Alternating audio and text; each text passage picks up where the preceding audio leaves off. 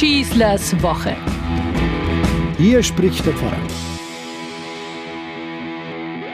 Ach, dieses Pfingsten braucht Schubacke, meinte mein erster Lehrpfarrer vor über drei Jahrzehnten schon und gab so seine alljährliche Mühe, den Leuten etwas Sinnvolles zum Heiligen Geist zu sagen und das jedes Jahr aufs Neue seufzend und mitleidig ausdrück. Ich hatte als junges Kirchengreenhorn nicht das Recht, ihm, dem alten Hasen und Kämpfer, Ratschläge zu geben. Heute traue ich mich, nachdem ich um seine Nöte nur allzu gut weiß. Was war da eigentlich los bei diesem ersten Pfingsten? Vielleicht waren die Apostel vermutlich mit ihren Frauen zusammen mit Maria, der Mutter Jesu, in Klausur. In Stille und Gebet wartete die kleine Gemeinschaft. Die Frage ist nur, auf was eigentlich? Wo sollte jetzt die Reise hingehen nach all den Ereignissen vor Tod und Auferstehung Jesu? Die warten auf den Geist Gottes? Mit Verlaub, das geht mir zu schnell. Irgendwie, wie auch immer, jedenfalls kam da etwas mit großer Gewalt über sie, fast unmöglich es zu beschreiben, in Bildern zu fassen, was sich da ereignete, wie Sturm um Feuer, aber eben doch nur wie. Die Klausur kann ja nur der Lebensraum der Kirche sein, denken sofort viele nachträglichen Beobachter. Wieso eigentlich immer gleich eine Kirche, institutionell verfasst, organisiert, strukturiert, halt genau so, wie wir sie heute kennen? Ich will mich ganz einfach nicht sofort wieder festlegen. Dieses enge Beisammensein mag einer Gruppe auf Zeit Halt und Sicherheit geben, aber Kirche ist doch etwas anderes. Kirche eignet sich weder in Kuschelecken noch in Besprechungsräumen und Sakristeien. Bleiben oder gehen, nicht wenige fragen sich das ernsthaft, und sie kokettieren nicht bloß mit einem möglichen Kirchenaustritt. Ja, es findet seit langem nun schon ein lautloser Abfall statt, wie es jemand einmal richtig beschrieb. Das darf nicht einfach ein Vorwurf an die betroffenen Personen sein, das richtet sich zuerst an die Kirche selbst. Will sie in ihrer frommen Klausur, in ihrer Bibliothek, in ihrer Amtsstube, in ihrem Dom hocken bleiben? Will sie weiter warten auf den Heiligen Geist, der doch schon längst gekommen sein soll? Oder was auch immer? Oder ist sie endlich bereit, auf die Menschen zuzugehen? Dorthin zu gehen und dann zu bleiben, wo sich das Leben abspielt?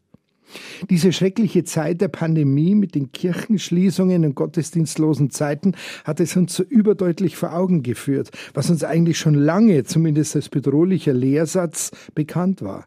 Wenn eine Kirche ohne Leben auskommt, dann richten viele ihr Leben auch ohne Kirche ein. Unsere Gemeinden haben seit Corona massiv an Mitglieder und Mitmachenden verloren. Sie haben es erlebt, es geht gut ohne Kirche, warum nicht auch jetzt nach Corona? Dagegen stimmt sich jetzt unser Pfingstfest mit aller Macht. Der Geist Gottes ist dort, sagt es, wo das Leben ist. Er weht, wo er will, heißt es offiziell. Ach was.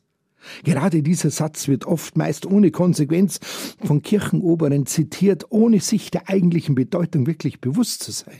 Gerade weil Gottes Geist sich nicht einsperren lässt, kann niemand in der Kirche sagen, ich habe ihn. Weil wir den Geist nicht haben im Sinn eines festen Besitzes, müssen wir uns erst auf die Suche machen. Suchen verlangt, das Gewöhnliche wie das Gewohnte in Frage zu stellen. Suchen heißt, auch die Bereitschaft dazu besitzen, sogar etwas als heilig geglaubtes fragwürdig zu machen. Eine erste Auswirkung des Geistes, möchte ich sagen. Wer offen ist und mutig, Ungewohntes zu denken, findet auch ungewöhnliche Antworten, auch ein Kennzeichen des Gottesgeistes. Hören, was der Geist den Gemeinden sagt, ist ein geflügeltes Wort aus der Offenbarung des Johannes. Wer es allerdings immer besser weiß, der wird weder auf den Geist noch auf die Gemeinden hören.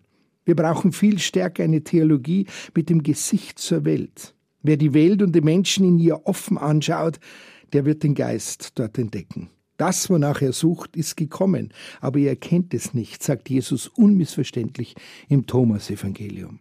Es geht um den Geist Jesu, nicht um eine abstrakte Größe im spirituellen Gewand. Der Geist Jesu sagt glasklar, dass wir ihn bei den Menschen zu suchen haben. Er wirkt in den Menschen, ist also so etwas wie die Energie Jesu. So ist es versprochen, bis ans Ende der Zeiten. Und Pfingsten kann er nur heißen, wir wollen nicht geistlos und geistesabwesend sein in dieser Welt. Wir feiern die Geistesgegenwart. Nur dadurch wird eine Gemeinde authentisch, glaubwürdig. Nicht etwa durch die oberflächliche Begeisterung, dieses Ereignis kann sich schnell verflüchtigen. Geistesgegenwart drängt auf das nachhaltige Tun, auf Berechenbarkeit und Verletzlichkeit, drängt zugleich auf Offenheit. Geistesgegenwart ereignet sich in der Kommunikation.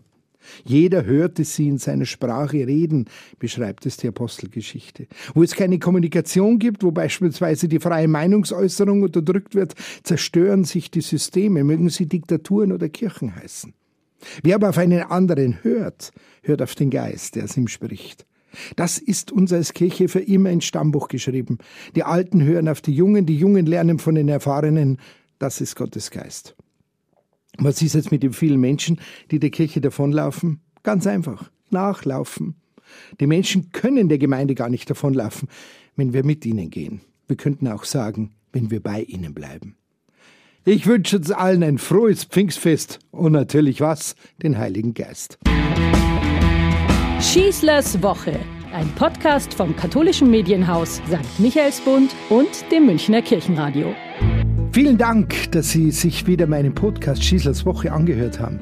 Den gibt es übrigens auch auf Innehalten, der Plattform rund um Glaube und Spiritualität von St. Michaelsbund. Egal ob Impulse, Buchtipps oder Gutes für Geist und Seele, auf michaelsbund.de slash innehalten finden auch Sie bestimmt das Richtige.